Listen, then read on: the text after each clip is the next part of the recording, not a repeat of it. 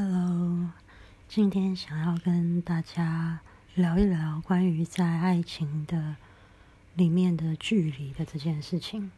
就是这个距离，有的时候是心里面抽象的距离，有的时候是肢体上面实际的距离。有的时候我们的距离很近，但是肢体上面，但是其实心里面很远。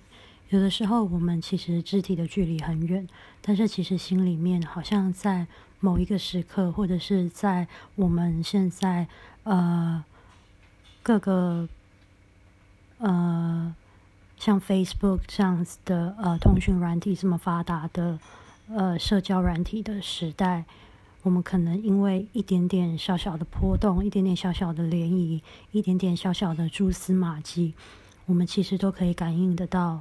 当初的人，或者是感应到对方，那其实我觉得距离这件事情，我们好像可以稍微停下脚步去细细的品味，到底什么时候我离你最近？是我和你黏在一起的时候，还是我和你不黏在一起的时候？是在你写错一个字，我就知道你在想什么的时候，还是是在你？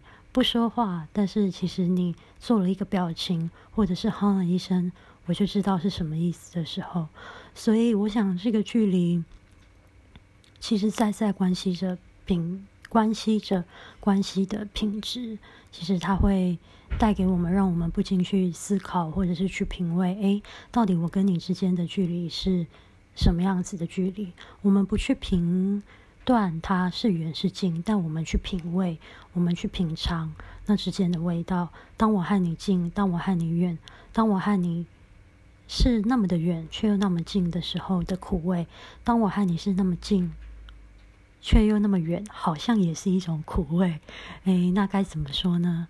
那或许当我们拿捏到最适切的距离，那会是属于你们的甜味。